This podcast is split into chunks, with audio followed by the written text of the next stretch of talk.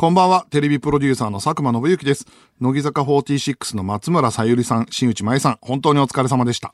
2021年7月7日水曜日、この時間は私、佐久間信之が日本放送からお送りしてまいります。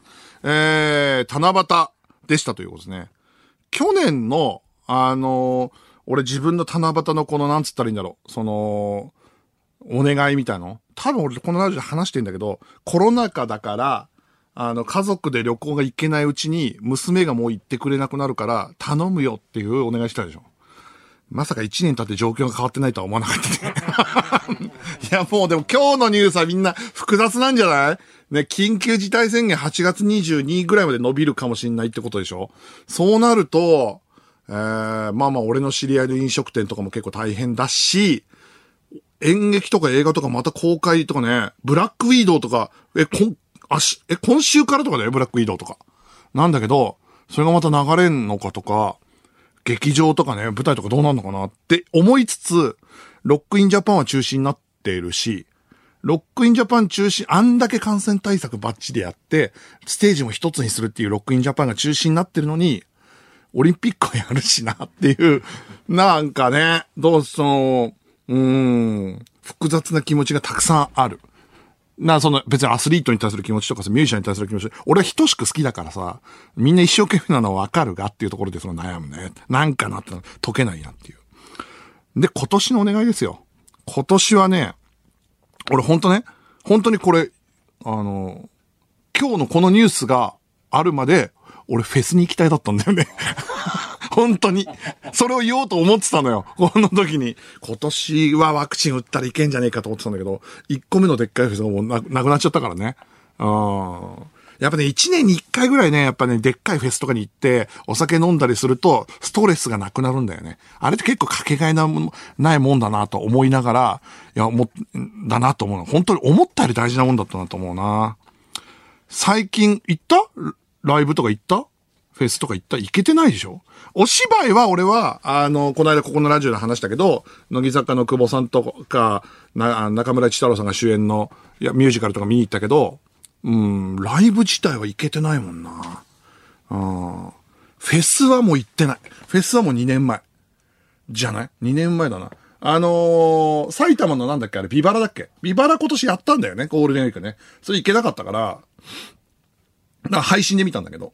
だからもう、今年の夏は行きたかったなって気持ちがあった。が、っていう。で、この番組的な、あの、願いよ。個人的な願いはそれだったのね。で、この番組っての願いが何かって言ったら、もう一つよ、ほんと。一度でいいからスタッフが打ち上げしてくれますようにだよね。はいはい。全員しつこいなって顔してるけど。いや、マジでさ、ほんと、あのね、最近ね、その打ち上げの件以来、やっぱりちょっと俺もやりたくないよ。やりたくないけど、テレビのスタッフとラジオのスタッフの心の中での比較が始まってるから。あのーテレビのスタッフは、俺が、あの、控室とかにいると、普通に話しかけてくる。佐久間さん、あのーこのお弁当美味しいですよとか。やっぱラジオのスタッフだけだよね、ほんと。俺を一人ぼっちにするの。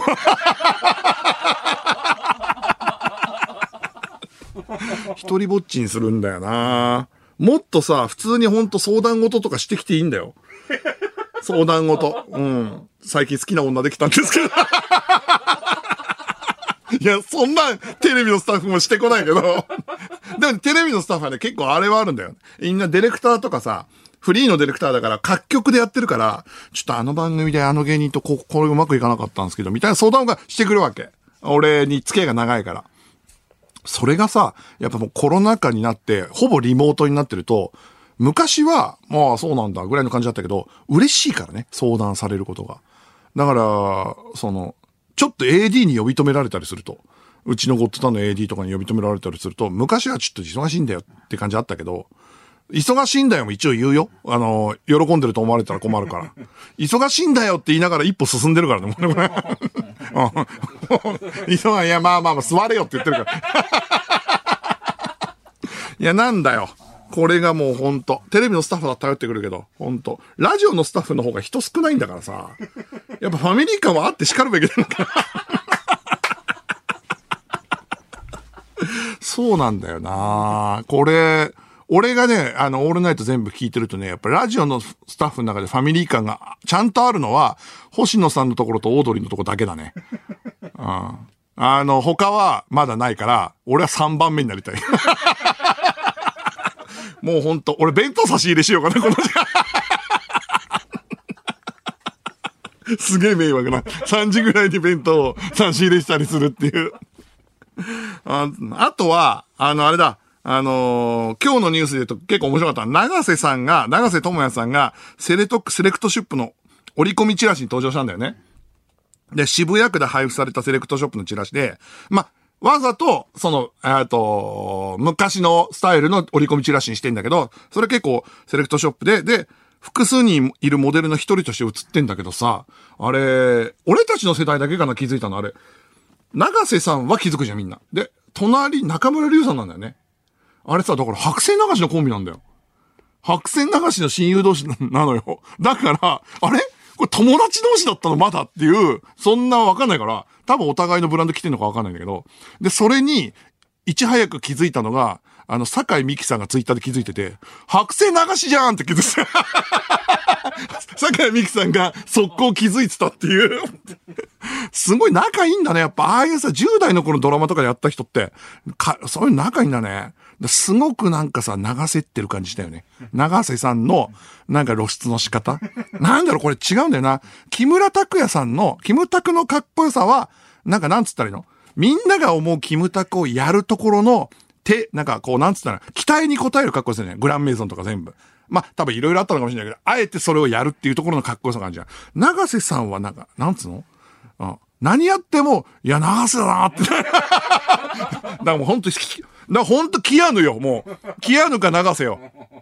でね、今日、キアヌのニュースかなんかがまたネットに出てて、そのニュースがね、なんだったっけなあの、キアヌが、えー、オンラインデートの権利をオークションで出品ってってね。で、まあ、それで、まあ、ネットのニュースにも書いてあったけど、ネットのそのツイッターにも書いてあったけど、俺も思ったんだよ。その記事を見た瞬間に、まあでもいい話なんだろうって。今どうせね、キアヌがオンラインデートの権利をオークション出品、いい話なんだろうと思ったら、やっぱり、えー、その売り上げ、小児がんと戦う子供たちに全額寄付。うん。全部予想通りなのに泣けるっていう でさ、これ、その、その時のネット記事調べたらすぐ出てくるんだけど、手上げてるキアヌの手があるのね。手のひら見てほしいのよ。あの、マスカケ線っていう、あの、一直線になってて、すべて、すべての運勢が、か、なんか、いいって言われてる、そのマスカケ線って手相なのね。これ俺と一緒なんですよ。キアヌの手相が俺と一緒って今日、さっき発見したんだけど。これ見てほしいんだよね。キアヌが手上げてる右手がね、そ、そのまま、あの、マスカケ線ってやつらしいんだけど。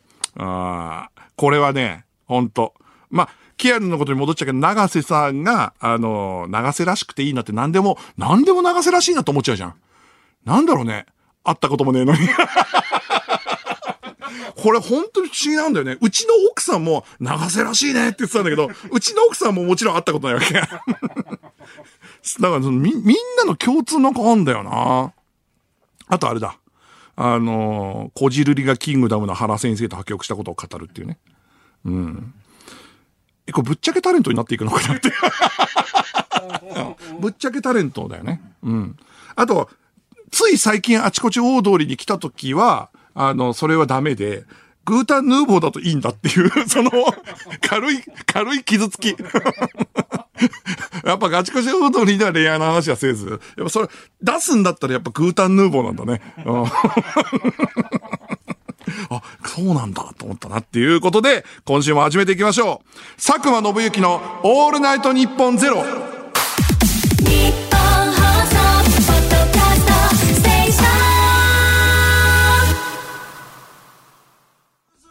改めましてこんばんは、佐久間信之です。毎週水曜日のこの時間は佐久間信之のオールナイトニッポンゼロをお送りしていきます。それでですね、あのー、急に発表されてびっくりしたと思うんですけど、えー、ついに発表になりました。佐久間信之の YouTube チャンネルが開設。いや、そうなんですよ。これね、4月にフリーになったわけですけど、まあ仕事内容はね、だってレギュラー全部続いてるから、そんなに変わんないじゃない。で、ちょっといくつか仕込んでる仕事はあるんだけど、それも結構先になってるんだけど、これはフリーになった感じがプンプンしてくるんじゃない？これね、チャンネル名で、あの、チャンネル名、ノブロック TV ね。これね、自分で演出やって自分で出て、自分でキャスティングして、で、編集とかもチェックするっていう。だからこれあれよ。あの、チャウシンチーとか、ジャッキーと同じやり方。監督、脚本、主演だからね。バラエティのチャンネルで、えっ、ー、と、テレビチャンピオン出身らしくいろんな選手権をやっていくっていう感じで、これね、急に、だから経緯だけちょっと説明すると、少し長くなんだけど、あの、先週のゴッドタウンの放送の合間に、急に CM 流したのね。あの、ノブロックチャンネルって。で、あそこってゴッドタンの CM わけなのよ。だ CM は買ってるわけ、テレビ東京から。そこに YouTube、俺の YouTube チャンネル流れるのおかしいじゃん。で、もともと、あそこって、ドライグってゲームの、あの、ゴッドタンのコラボした CM 流れてるんだけど、で、どういうことかというと、これ、経話していくと、退社してすぐに、俺のとこに連絡が来て、あの、それは、そのゴッドタウンのスポンサーのレアゾンホールディングスっていうとこで、それが、ドライグとか、あとデリバリーアプリのメニューとかやってる会社で、ドライグはゴッドタンスポンサー。で、メニューってアプリは、実はあちこち踊りの立ち上げの1年間のスポンサーなのよ。で、まあ俺結構長くや、あの、お世話になってる会社の、えー、代表から連絡が来て、その渡辺さんって言うんだけど、その代表が俺に何言うかなと思ったら、佐川さん会社辞めたんですね。ニュースで知りましたと。なんか面白いことやりましょう。これ出たでしょ？本当に言うやついるんだってやつ。あの、これ芸人だったら、あの、一番やばいディレクターね。わ、若林さん、ちょっとなんか面白いことやりましょうよって言って、若林はいろんな番組で苦しんできたっていう、その、俺もついになんか面白いことやりましょうよっていうのを言われると思わなかったんだけど、その代表の渡辺さんから言われて、でも、あの、まあまあ実際さ、俺の番組をスポンサーとしてくれてたりするから、何やります？何やりますか？っていうか、佐久間さん何やりたいですか？って言われたから、いや、まあでも、そうっすね。まあでも番組というか、面白い動画とか、あの企画やりたいっすよ、つったら、じゃあ我々、佐久間さんのやりたい夢、サポートしますって始めて。でね、この時点で俺信じてなかったの。サポートしますって言ったってって思うじゃん。そしたら、何回か打ち合わせするたんびに、じゃあ俺こういうスタッフとか、自分ぶっちゃけ福田とかも入ってるんだけど、とか、キングちゃんやってた作家の大井くんとか、とか、あとさらばの YouTube やってるディレクターとか、あの仲がいいスタッフで、まあ YouTube でくだらない企画やりたいなっていう風にどんどん言ってったのよ。でね、言うたびに通っていくわけ。OK ですって。えっと、そうなんですか。えっと、じゃあ、つって、じゃあ一回作家たちと企画考えて、これができるかできないかみたいな。で、福田が持ってきたのかな？あの、ドリキン土屋圭一の隣で、えっと、加えタバコでどのぐらいいられるか選手権って思ってで、これ面白いから俺やりたいっつでもすげえ金かかるっつこれ R 指定とかでやりたいなっつったんだけど、そしてそれをレアーズに持ってって、これかかっちゃうんですかねっつったら、やりましょうっつって。で、これまだスケジュール取れてないんだけど、あともう一個、その、俺が、じゃあ、あの、ラブホテルの一室借り切って、で、あの、給与明細とかでさ、風俗体験レポみたいなのじゃん。そうだと思ってきたら、SM の女王様みたいな人を、えー、例えばインパルスの板倉とかが操ってて、一向にエロいことをせず、面白いことだけ言ってくる、あの、エロくない SM 女王決定戦闘にやりたいっつでもこれは、わ、ラブホテルワンフロア借り切んないとできない。だから資産で言うと100万くらいかかっちゃうんですよね。って言って、そのレアーズに持ってったのよ。それ佐久間さんやりたいことなんですか？つって。おはい。やりましょう。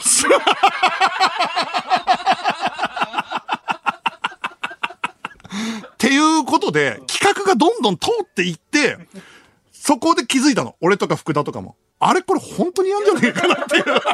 だ最近まで、あの、どんどん言ってたとことが、これ冗談だと思って、どっかでやんないと思って提案してたら、全部やるって言うから、あの、これ本当に立ち上がるんだなっつって今週の土曜日から立ち上がるんだけど、それが急に、佐久間さんこれ、今週の土曜日立ち上がるってことは、どっかで告知した方がいいですねって、ネットになんか出すのかなと思ったら、もううちのドライブの CM、全部佐久間さんの YouTube に変えていいんでって言い始めて、え、ちょっと意味は、意味わかんないんだけど、って。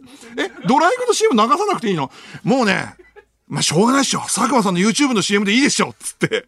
で、先週急に、自分とこの製品の CM やめて、俺の YouTube の CM になって、で、YouTube の CM って意味わかんないでしょ ?YouTube チャンネルの CM。それがよくわかんないんだけど、さあ、さんこれ、とりあえず、10月、ああの、7月3日と10日、10日に配信するから。は、とりあえずうちのドライブの CM 流さなくていいです。最後にドライブって入ってればいいです。あの、それはテレビ東京の規約で何の CM だってなるんでって。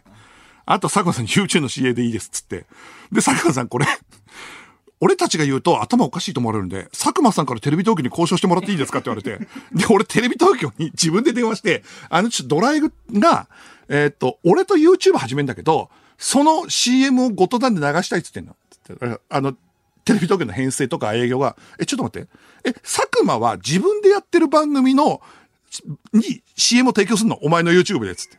うん、前例がないから、うん、わかんないんだけど、うん、GO! ってテレビとか、テレビとか言って、で、あの、急に3日流れた CM。だからちょっとなんか、テレビ東京そこそこクレイジーなのね。まあ俺をラジオに出してくれたり。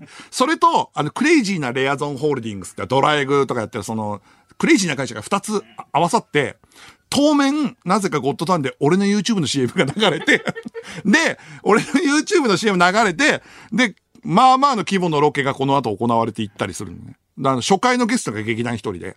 で、10日に流れる一発目が、えー、アルピー平子バーサスフルポン村上の後輩を呼んで別に企画で呼んで、あのさ、俺の悪いとこ言ってって言ったら、どんだけ言われるか選手権って。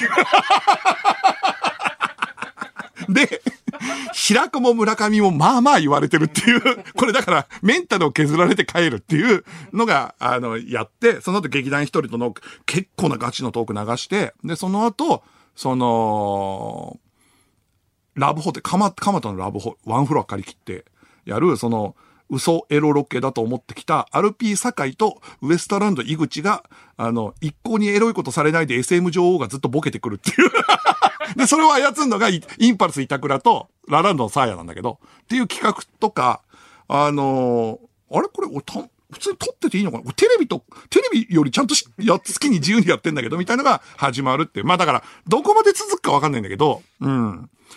あと、だから、あとはどう編集するか悩んでるだけ ?RP 堺の。うん。ちょっとね、そうね、RP 堺が、あのー、まうん。多分カット、これカットするから別にいいね。あのー、ちょっとアナルが見えてるっていう。これ YouTube の規約に引っかかるから、うん。これはカットしますけど。心の目で見てください。放送されたら、あ、アナルも見えてたんだなっていう。っていうのもあるんだけど、っていうのがあるんですよ。っていうのが放送されるっていう、配信されていくよ、これからって。だから、もう YouTube の完全無料なんで、皆さん好きにね、登録して見てください。で、それが、デリバリーアプリのメニューがこのノロボック TV を応援してくれるわけになったんですよ。で、あの、経緯を話したね。で、スポンサーってことね。そしたらね、もう一個謎の提案してきたの。佐久間さん、今日のラジオでその話しますか？と、いや、それ配信とかしますよ、つって。じゃあ、ちょっとあれっすね、つって、えー、デリバリーアプリのメニューが、ノブロック TV チャンネル開設を記念して、このオールナイトニッポンゼロのリスナーにプレゼントを要するの。これね、関係ないからね、俺ナイト一本ね。全く関係ないんだけど、今日限定のプレゼントをこれから発表するんですけど、ま、まずメニューの紹介ね。メニューは食べたい料理をスマホ注文で決済できて、指定の場所まで届けてくれるデリバリーアプリ。で、国内大手チェーン店から地元の人に愛される個人経営の飲食店まで、お好きな商品をお好きな場所で楽しめるって。これ、メニューにしかない店とかたくさんあって、俺結構使ってんだけど、そのメニューね。今日、佐久間信之のオールナイトニッポンゼロの中で、テーマメールを読まれた方に、メニューで使えるクーポン、えー、1枚読まれたらだよ。1万円分プレゼントするって。ちょっと待って、俺桁間違えてんじゃないかと思ったけど、大丈夫な会社なのこれ。意味わかんないんだけど、マジで。俺の YouTube の支援といい、CM をドドライブに変えても、お、これ大丈夫？頭悪いじゃないかな。ね、なんか、メール1枚読んだ、読まれた人に1万円分のクーポンをプレゼントするっていうシステムがよくわかんない。しかも別に、俺のリボン何も絡んでないからね。ということで、あの、配達エリアを確認の上、ご活用くださいということで、1万円ですからね、読まれたら1万円ということで。さあ、テーマメールを募集しましょう。今日はね、グルメの話を送ってください。最近食べた美味しかったものとか、発見した激うまレシピなど、グルメの話は何でも OK ということで、これを読まれた人に、1枚、1、1人につき1万円を渡されるということです。受付メールアドレスは、サクマアットマークオールナイトニッポンドットコム、サクマアットマークオールナイトニッポンドットコムです。メールを送ってくれたリスナーから抽選で5名に番組ステッカーをプレゼントします。そしてテーマメールを読まれた人には、先ほど申し上げた通り、デリバリーアプリメニューで使える1万円分相当のクーポンをプレゼント。これね、住所と本名と電話番号をお忘れなく。書いてないと読まれてもクーポン送れないんですよ、これ。なので、読まれたのに、住所とか何も書いてないから送られないってかわいそうだから、絶対後悔するんで書いといてください。さてこの番組はスマートフォンアプリのミクチャでも、東京都千代田区有楽町ニッポン放送第3スタジオのライブ映像とともに、同時生配信でお届けしています。さらに放送終了後にはミクチャ限定のアフタートークも生配信。ミクチャのアプリをダウンロードして、オールナイトニッポンゼロのアカウントをフォローするだけで、誰でも簡単に無料で見られます。オールナイトニッポンゼロぜひミクチャでもお楽しみください。ここで一曲、東京スカパラダイスオーケストラと奥田民生で、流星とパラード。佐久間です。この時間は佐久間信之のオールナイト日本ゼロをお送りしています。メールが来ております。香川、神奈川県ラジオネームおいしい粘土。エアロスミスの歌はカラオケで歌うと英語が多くて歌いづらいという長瀬さんの発言を聞いたときは、長瀬だな となぜか納得してしまう自分がいました。俺長瀬だね。いや、すげえな長瀬ともかっここういうのもかっこよく感じるからね。ただこれはリアクションメールなんで、えっと、1万円もらえません。テーマメールですからね。えー、青森県ラジオネーム、秋もね。佐久間さん、ノブロック TV 解説おめでとうございます。昨年2020年7月8日の放送で、サバが一番うまいからの佐久間もぐもぐチャンネル計画を話されてました。話したわ。あれから1年本当に YouTuber になれたんでびっくりです。わあ、そっか。YouTuber の感覚もそこまでないんだけど、結構普通に、あのー、俺メインじゃない企画どんどんやってるから。まあなんだけど、確かそうだね。ああ、そうだ、そう。ああ、そう。これも1万円はもらえません。いや、これ別に俺が、あの、やってるわけじゃないんだよ。本当に別に襟好みしてるわけじゃなくて。えー、続きまして。えー、岩手県ラジオネーム欲しいものは欲しいも。佐久間さんお願いです。高評価を押すので、どうか、酒井さんのアナルを見せてください。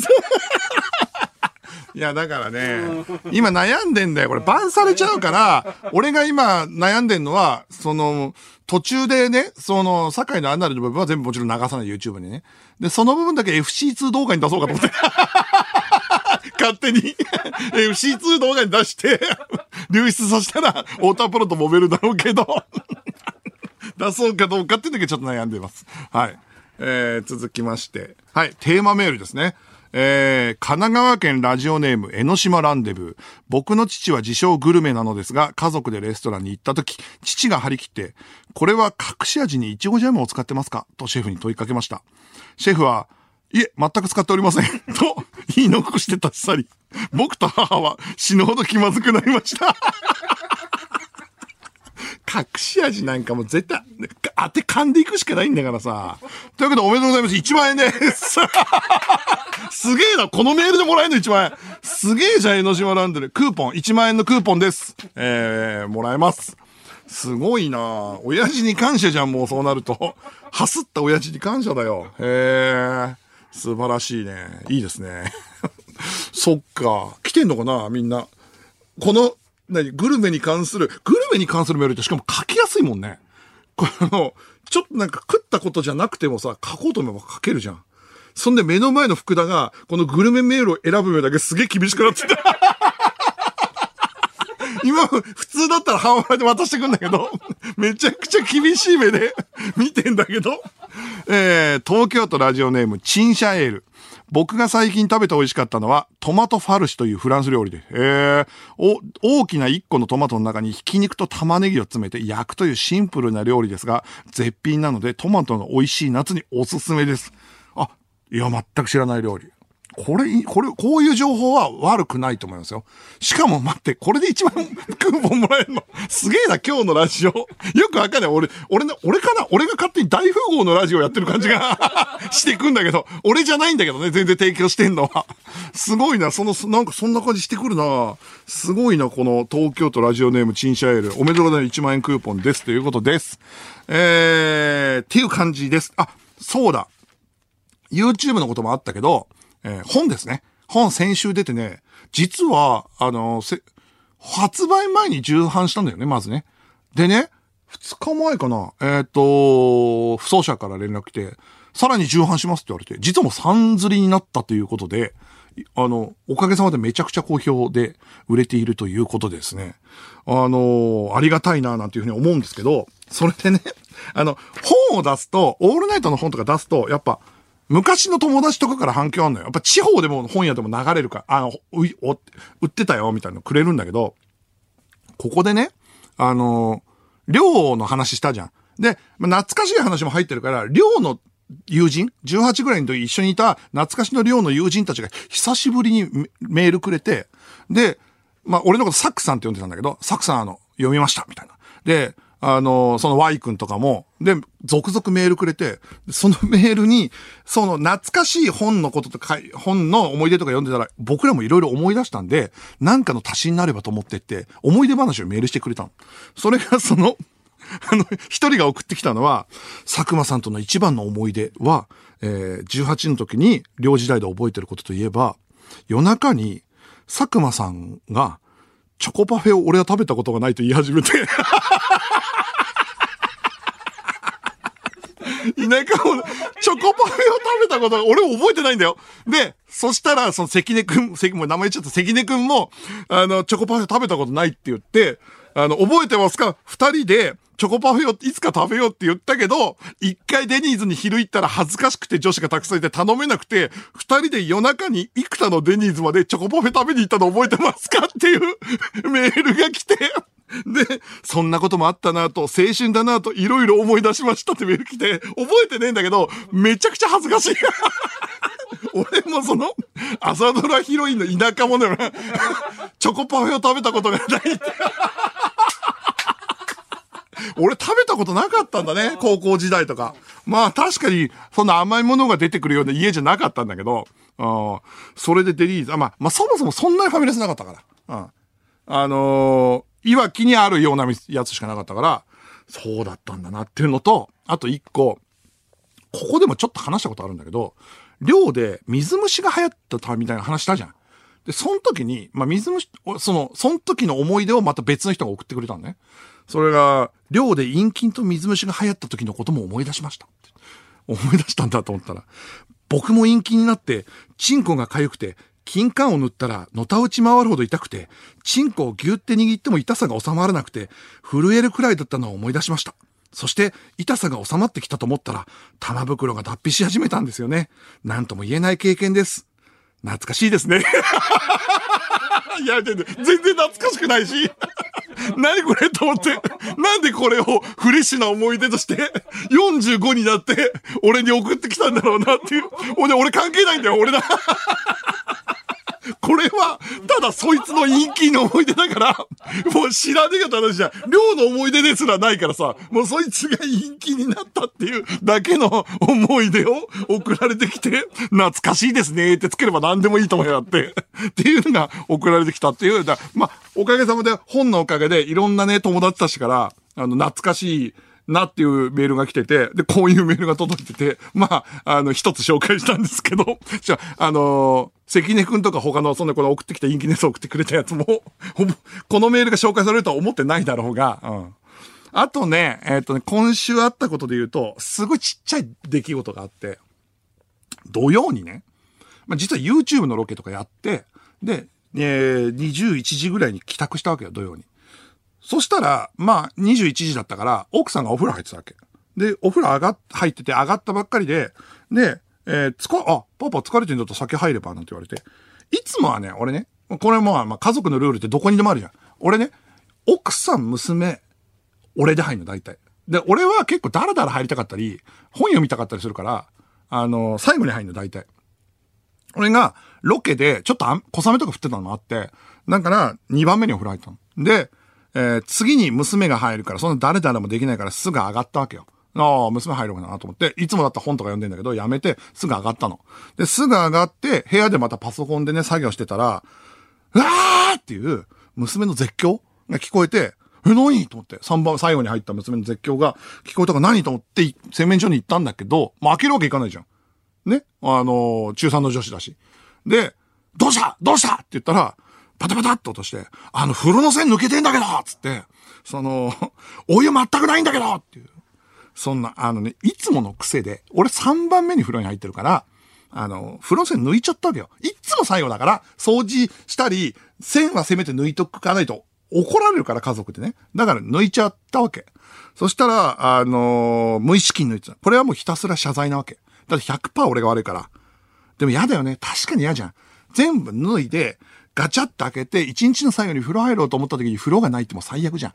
だから、もう、俺も嫌だ。俺も嫌だから。だからもうほんとね、あのー本当に娘が切れてたわけ。わかる？特に、あと、俺と、また女の子にとって違うから、お風呂の大事さって。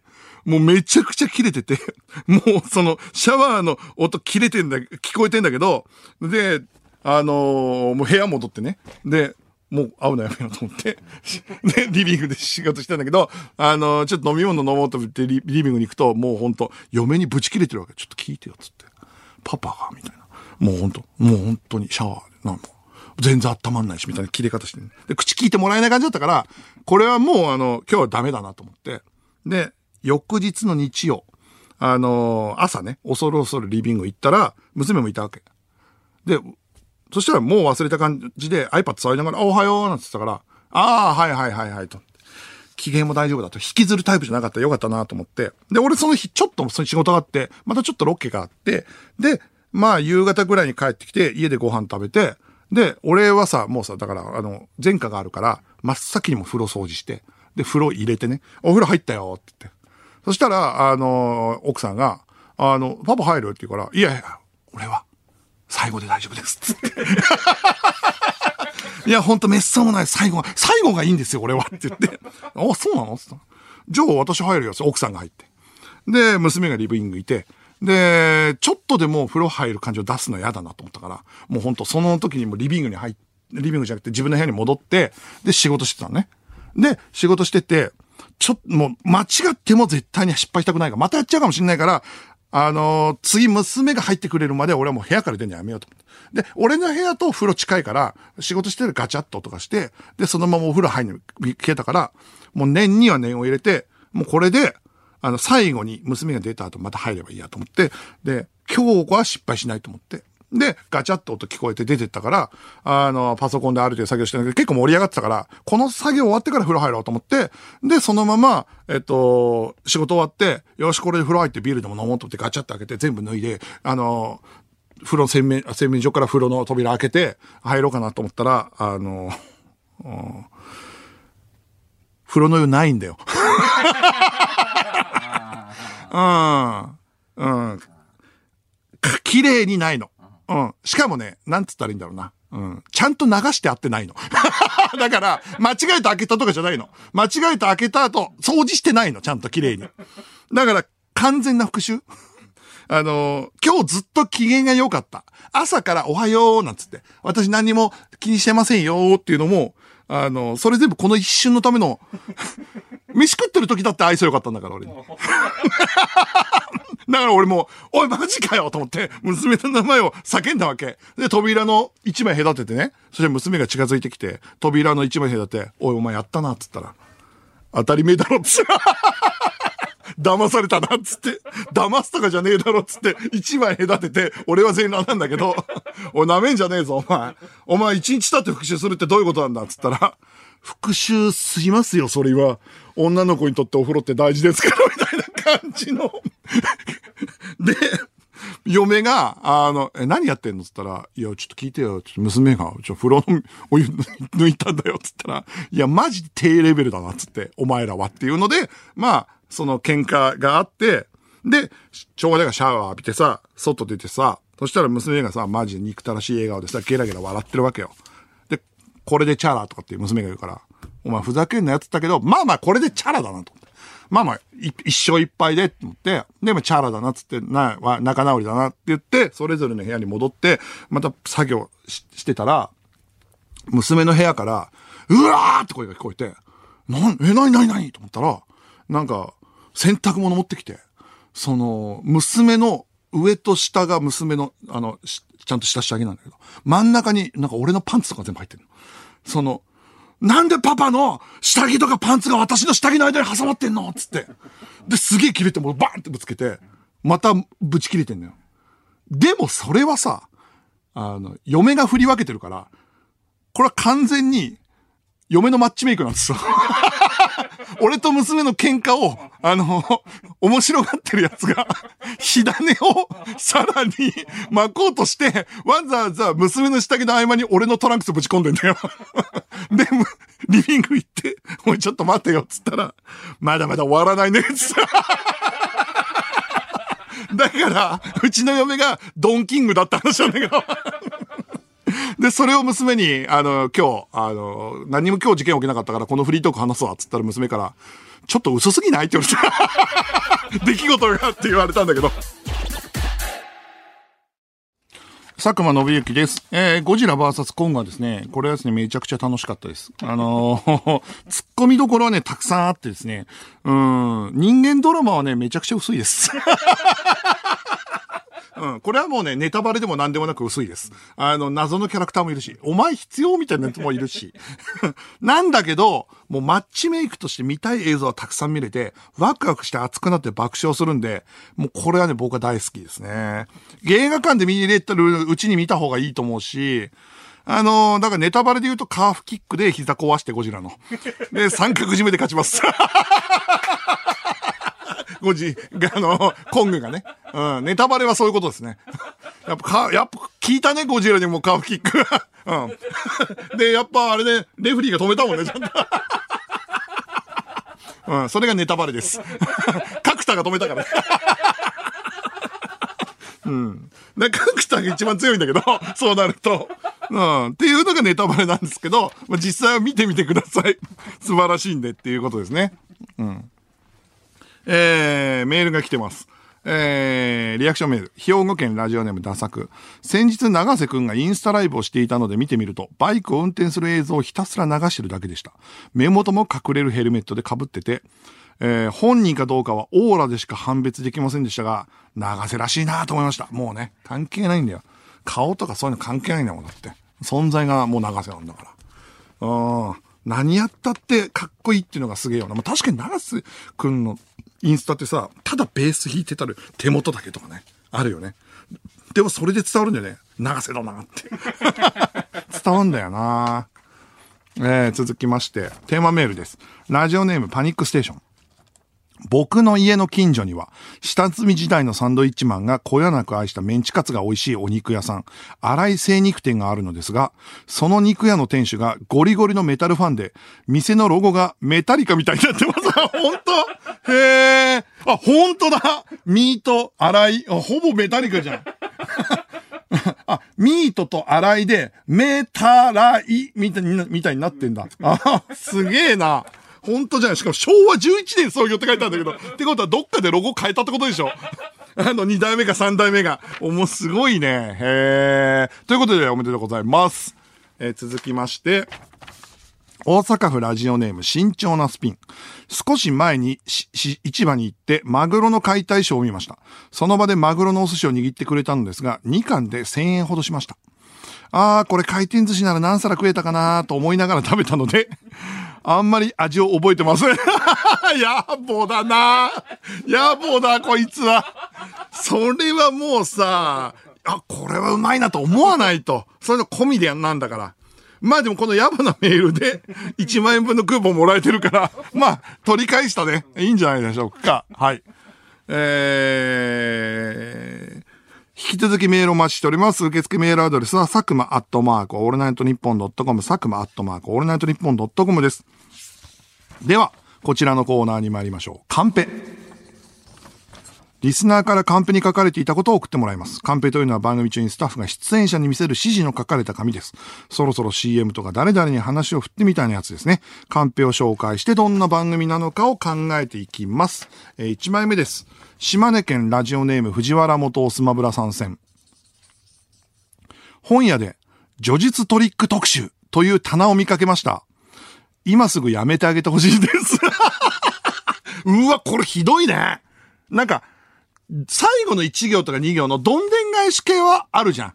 最後の10ページがとかって、それも嫌だなっていう気持ちもあるけど、叙述トリックってなると、もう最初から疑うもんね。最初からこの主人公ちょっと二重人格なんじゃないとか 思いながら読むんでしょ？え、実は犯人が書いてんじゃないとか思うでしょ？いや、これは、これは切ないな。だってさ、あの、みんな知ってる？あの、有名なジョディストリック系で言うとイニシエーションラブって、俺結構話題になって、有田さんとかがテレビで紹介してから読んだのよ。だからやっぱり、下回っていったもんね。そこまで期待しちゃうと、あるもんね。えー、続きまして、埼玉県ラジオネーム、レッド AKA 赤。TikTok のアイコン、D ですよね確かに、確かにそうだわ。TikTok のアイコンってそうだね。これ、音符なんでしょ？これ。違うの？これ音符なのかな？でもこれ、どう考えても D だよね、これ。D だな、これは。うん。D ポイントと間違えちゃうよ。えー、続きまして、ラジオネーム、エルダードライバー。3年前、元フィギュアスケート金メダリストのザギトワにプレゼントされた秋田犬のマサル。成長して今、ザギトワぐらいでかいです。そうなの？ああ、そうなんだ。あのマサルちっちゃくて可愛かったやつ？まあでもあれじゃん。いいじゃんね。めちゃくちゃ可愛がられてるってことだよね。あのー、俺、ああいうやつ大好き。あの、シベリアハスキーとかさ、赤ちゃんの頃ちっちゃくてさ、同ポジで撮ってると死ぬほどでかい写真とかあるじゃん。それと同じで秋田犬もだから、ロシア行ってね、めちゃめちゃ可愛がられてんだったら幸せじゃん。えー、いいじゃないですか。えー、続きまして、ラジオネーム、好き好き大好き、超愛してる。これは、この世の真理の一つなのですが、適当に思いついた言葉の前に、劇団とつけるだけで、それっぽくなります。あ、これそれ、うわ、そうだな。ちょっと待って。えー、田んぼ、田んぼ。劇団田んぼ。わ あ、本当だ ありそうちょっとわざと、え、劇団赤ペン。ああ、本当だ なんか、本当だね。なんか考えてるみたいになるわ。ああ、そうだわ。劇団おやつ、お劇団おやつ。わあ、本当だ。おやつのような演劇をみたいな。軽くて。そんなに今の演劇は重すぎる。これあれなんだよ。あの、昔さ、俺、大人計画ってやっぱ天才だなと思って、これ計画つけると何でも面白く、劇団っぽくなるなと思ったんだよね。あの、赤ペン計画。ほら。田んぼ計画。ほら。ああ、すごい。えー、何？え、お水計画。ほら、なんか考えてそうじゃん。すごいよ。確かに劇団つけるといいね。え、続きまして。宮城県ラジオネーム、故郷は地球。映画に出てくる新型ロボットは、展示会で必ずと言っていいほど暴走するのに、一度も暴走しなかったアシモは、偉いと思います。ああ、確かにね。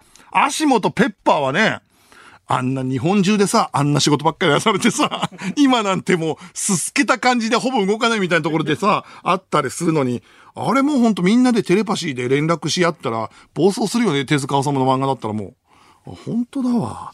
もう、おかしくないあんな使われ方して。うん、えー、続きまして、埼玉県ララジラジオネーム、レッド AKA 赤。Hulu で毎週焦点が配信されているのですが、タイトルが、焦点シーズン1第2760回となってます あ、これだから Hulu だからか。Hulu、あの、実際の地上波は2760なんだけど、Hulu の使用上シーズン1って出てるってことでしょ？それだけ見るとなんかシーズン2が、なんか、ネットフリックスとかで別でスピンオフでやってたり、する可能性もあるもんな。あんなにメンバー入れ替わってんのにな。シーズン1、まだシーズン1なの？だから、すごいね。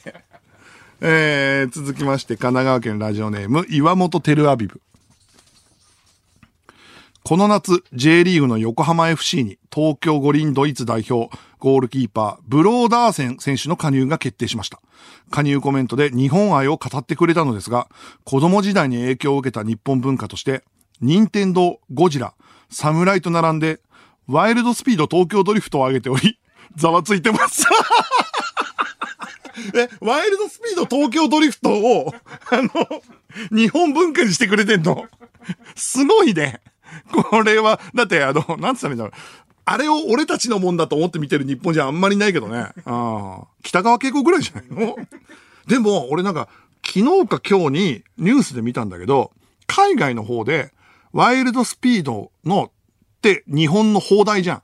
あの、なんだっけ、ファストフュリアスだっけ？で、あの、ナンバリングなのただのね。なんだけど、ワイルドスピードっていう名前と、えー、スカイミッションとか、メガミ、メガマックスとか、アイスブレイクとか、の方がいいじゃねえかっていう、なんか、ムーブメントがちょっとあるらしいよ。そっちの方がタイトルとして、なんか、一発でわかるから、そっちの方がよくね？みたいなのがなってて、なんか俺全く関係ないのに嬉しい気持ちに なったなった、うん、って思ったな。えー、次も楽しみだなと思います。引き続きカンペに書かれていたことをお待ちしております。受付メールアドレスは、佐久間アットマークオールナイトニッポンドットコム、佐久間アットマークオールナイトニッポンドットコムです。メールの件名にカンペと書いて送ってください。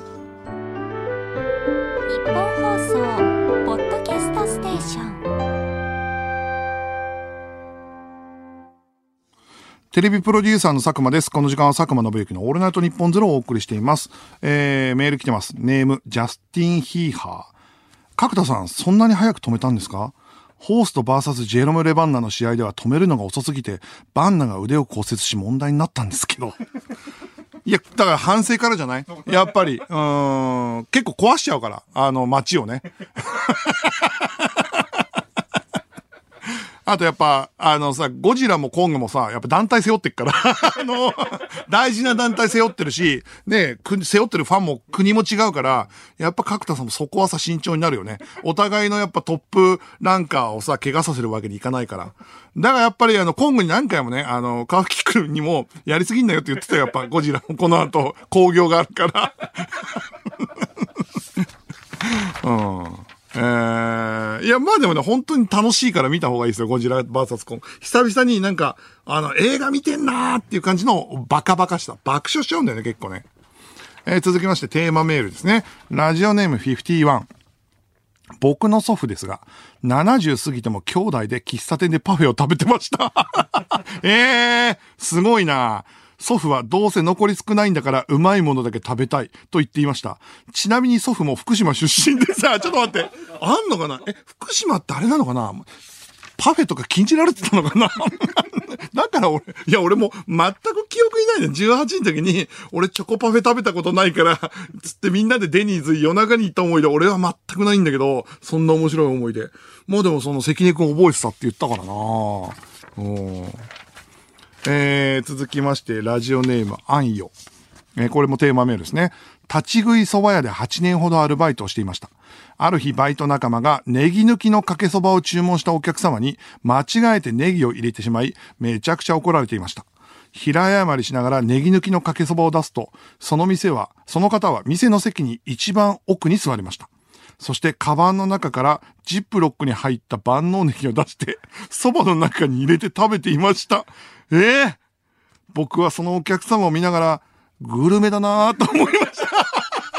えー、思う怖くない？すごいなあ、この、何？この、立ち食い蕎麦屋のネギは、多分あれなんだね。あの、この人の中では新鮮じゃないとか、そういうのが多分あるんだろうね。めんどくせえけど。で怖っと思っちゃうけどなすごい。長ネギなのかもしんないってことか。それで万能ネギとかそういうの入れるってこと？へえ。まあ、でもな、いるからな、そのチェーン店でもと、とにかくアレンジする人いるじゃん。うん。で、自分なりに仕上げる人いるじゃん。俺、マイ醤油持ってる人見たことあるからな。うん。多分、なんか醤油で、多分俺み、あの、何？あのー、立ち食い蕎麦屋で、醤油を、何、コロッケみたいにかけてて、多分、醤、何でも醤油で食う人なんです、その人は。そう見たことあるからね。ちっちゃい醤油のボトルの人もいたから。で、ちなみにこの2枚には、えー、メニューのクーポン1万円分がプレゼントされます。おめでとうございます。えー、ではこちらのコーナーに参りましょう。企画書はラブレター。リスナーの皆さんに送っていただいた一行の企画書を紹介していきます。さあ、どんな企画が届いているのでしょうか。えー、1枚目です。えー、新潟県ラジオネーム三中三高。黎明期のカーナビを使って目、目的地へと向かうドライブ旅番組。道なき道を行け。あー、面白そう。いいんじゃない？黎明期のカーナビって全くね、あのー、だから、海歩ってたりするわけでしょ。海ホタルもないってことでしょ。で、ちなみに俺、黎明期のカーナビを作る仕事してたのよ。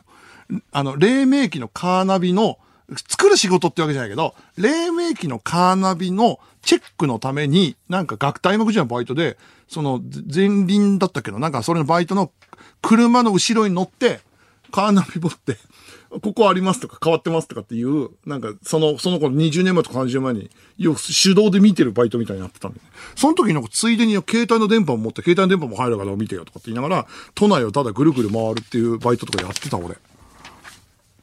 えー、続きまして、えー、2枚目です。えー、兵庫県ラジオネームダサク。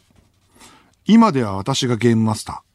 君たちにあげるのはもちろん死のゲーム。なぜなら君たちもまた特別な存在だからです。と、真っ白な部屋のモニターから語りかけてくる。フェルタースオリジナルのおじいさん。え、あんな、あんな優しそうな感じで？喋って？キャンディーあげるぐらいのテンションでデスゲーム始めるの？あー、怖いなー白ひげのね。あ ー、すごいな。飴あげるぐらいの感じで始めるの。怖いわー、ベル。えー、続きまして、埼玉県ラジオネーム、キュキュキュの9。視聴者の皆様、視聴者の皆様、長い間ありがとうございました。と挨拶し、深々と一礼した後、バケツに入ったお湯をかぶり、着ていたスーツが脱げ、谷原章介から、塚地無我の姿に戻る、アタック25の最終回。ハンサムスーツね。ハンサムスーツ。鈴木治脚本ね。懐かしいな。懐かしいよ、これ。これ北川景子さんも出てんのかな？ああ、出てるからね。うん。ハンサムスーツわかるのって30代以上じゃないのこれ。35より上かもしんないな。えー、続きまして、島根県ラジオネーム、藤原元スマブラ参戦。道行く人のスマートフォンに残っている最後にコピペした文章を見せてもらい、なぜそのワードをコピペしたのか、その時何をしていたのかを聞く外録番組、あなたのコピペ。あー、これ面白い、面白いじゃん。予測変換はあるけどね。予測変換よりももしかしたらコピペの方が切実かもしんないね。予測変換は適当に入れちゃうこともあるじゃん。でも、コピペは明確にそれを検索したいとか、多分、あの、一発で出てこない AV 女優とか あの、なんか難しい感じの人とかだよね。それを、あの、映画のタイトルとかもそうかもしれないけど、それをコピペして検索に持ってくるときとかになるじゃん。だから、その、あとパスワードとかね。だから、まあ、面白くない時もあるけど、あの、本当に欲しい個人情報が出る可能性もあるね。悪くないよ、これは。うん、いいんじゃないでしょうか。えー、続きまして、京都府ラジオネーム、歌たるの最終定理。脳勉強で会場に行って、試験開始までの数分の勉強で逆転合格を狙う東大受験企画。ドラゴン松永。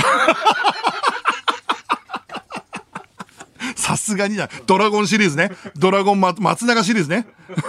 ああ、DJ の D がドラゴンだったっていう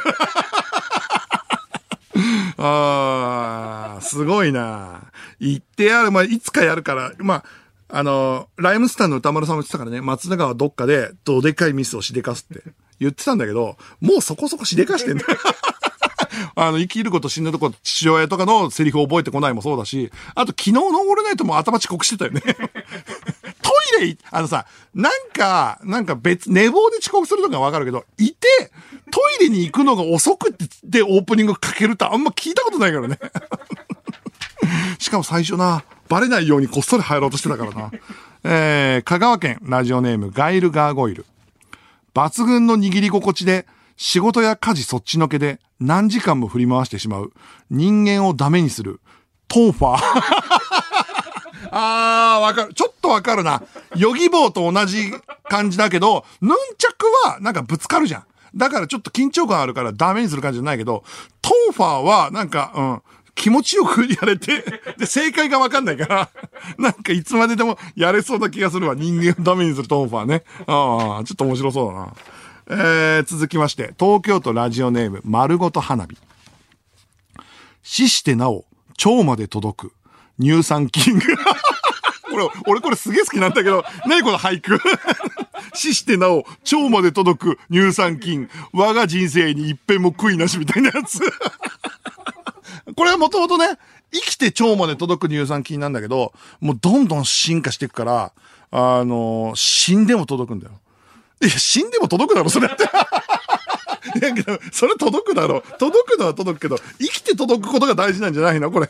なんかかっこよく言ってるけど。はあ、いいじゃない。えー、引き続き企画書をお待ちしております。受付メールアドレスは、佐久間アットマークオールナイトニッポンドットコム、佐久間アットマークオールナイトニッポンドットコムです。メールの件名にラブレターと書いて送ってください。ここで一曲、乃木坂46で、流星ディスコティック。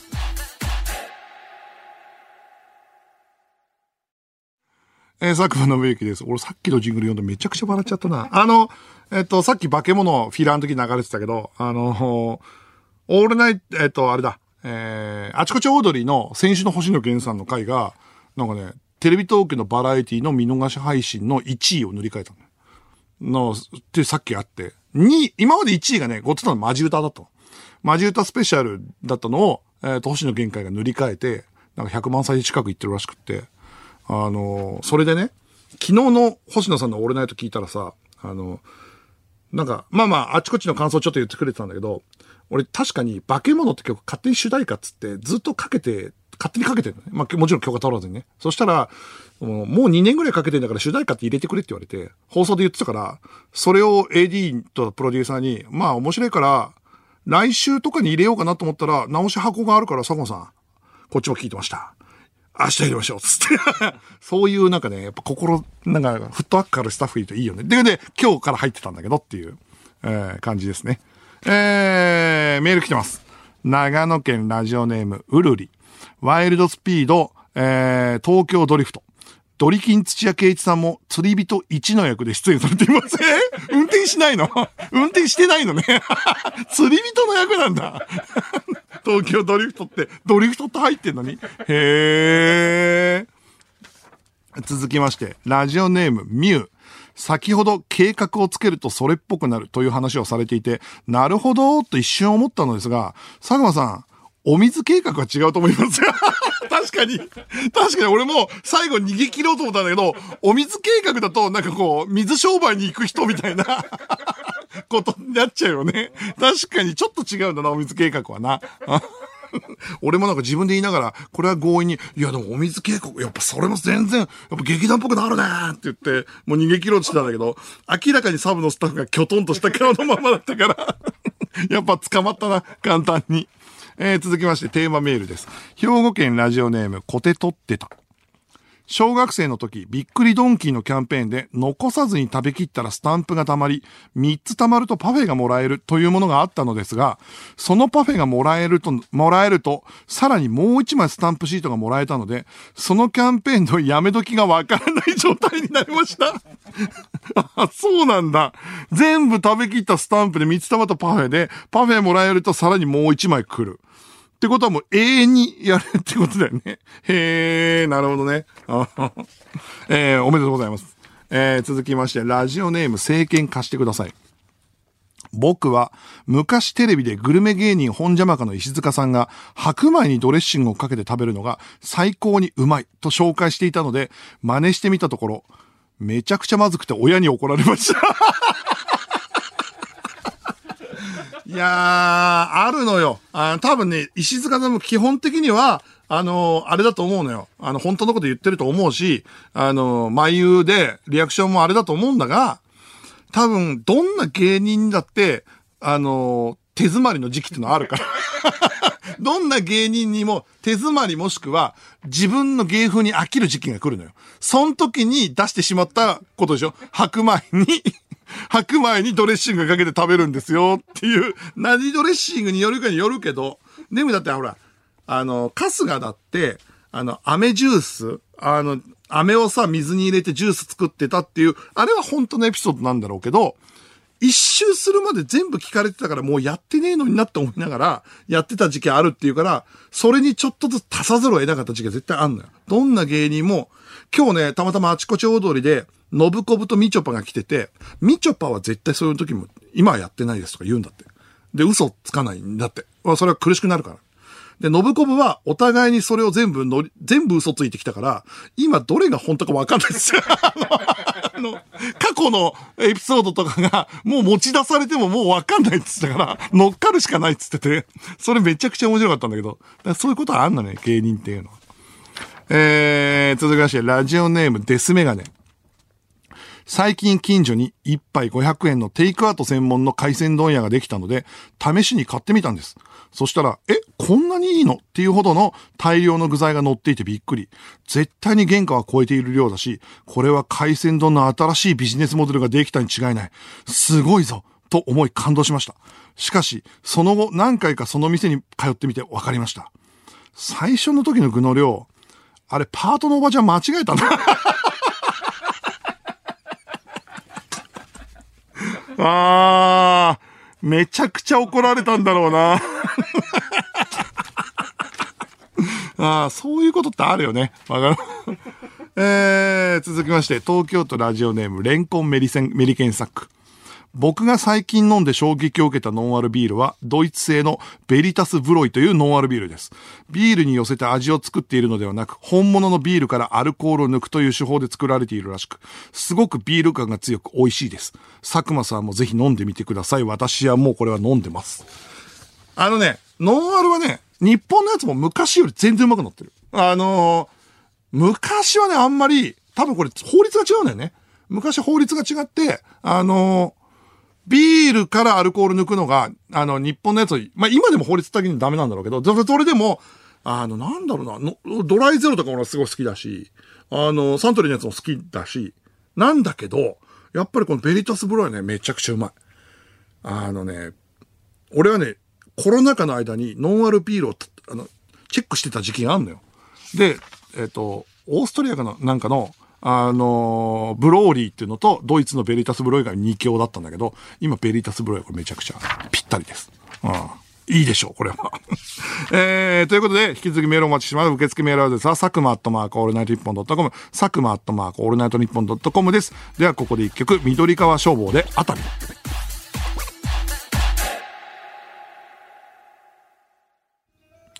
佐久間信之のオールナイトニッポンゼロ、そろそろお別れの時間です。ミクチャでは番組終了後にアフタートークもあります。そちらもぜひご覧ください。YouTube チャンネルも開設するということで、今週の土曜日から配信して、水曜、土曜とかで配信してって、あのー、前も言った通り、水曜日に、まず、平子とかが出る企画やって、あ、土曜日に企画やって、翌週水曜日に劇団一人とのガチトークで、その翌週が、ラブホカリ来た企画とかを配信していくんで、ぜひぜひ、えー、あとテーマメール読まれた皆さんはぜひクーポンご活用ください。1万円分ですので。ということで、メール来てます。